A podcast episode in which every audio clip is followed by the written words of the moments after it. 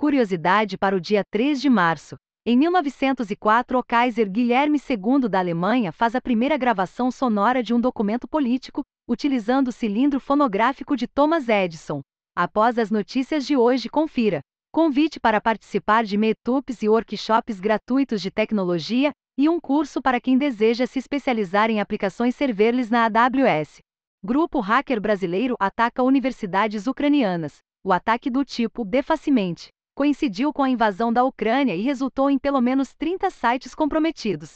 O grupo, DMG0NAI, historicamente tem como alvo domínios no Brasil, incorporando um vídeo de rap em português no HTML dos sites que desfiguram.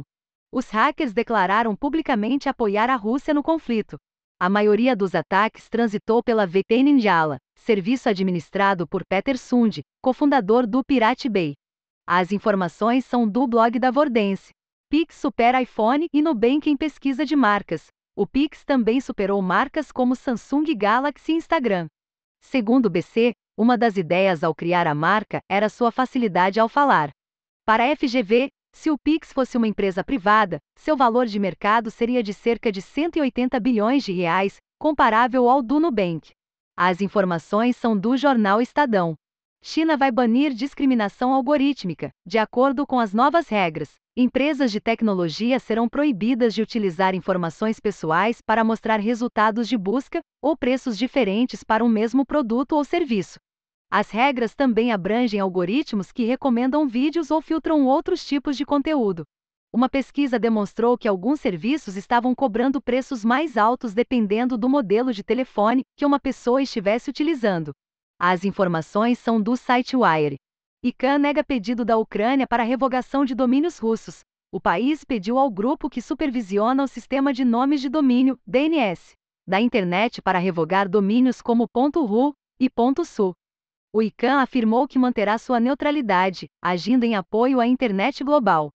Vários especialistas afirmavam que atender ao pedido seria uma má ideia, tornando sites e e-mails russos inalcançáveis de fora e dentro da Rússia, causando problemas principalmente para pessoas comuns e não para usuários do governo ou militares.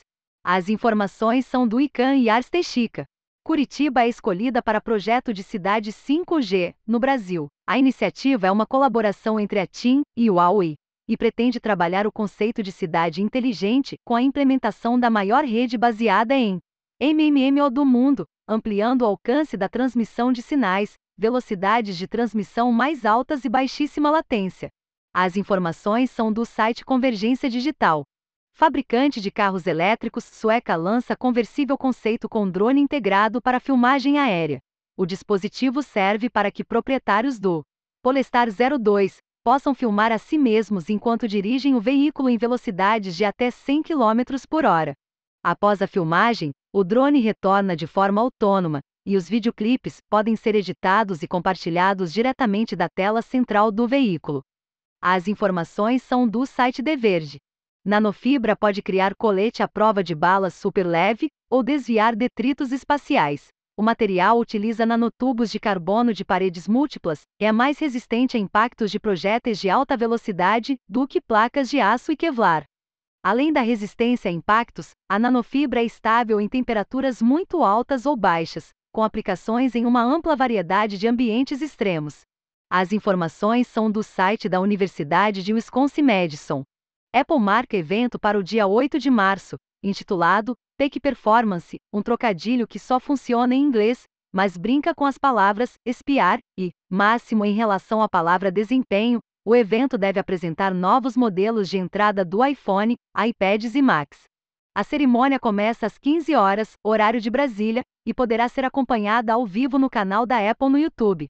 As informações são do site TechCrunch. Conheça a programação de Metubes gratuitos da Codecon. A partir de março, a galera da Codecon realizará Metubes e workshops no Gater, uma plataforma gamificada em 16 bits. Serão vários encontros com assuntos muito legais para a galera que curte tecnologia. Acesse o site para ver a programação e participe.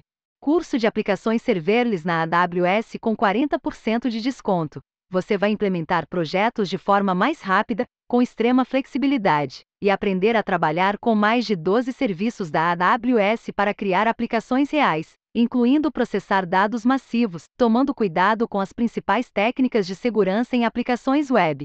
Desconto exclusivo para os leitores aqui da newsletter. Se inscreva lá.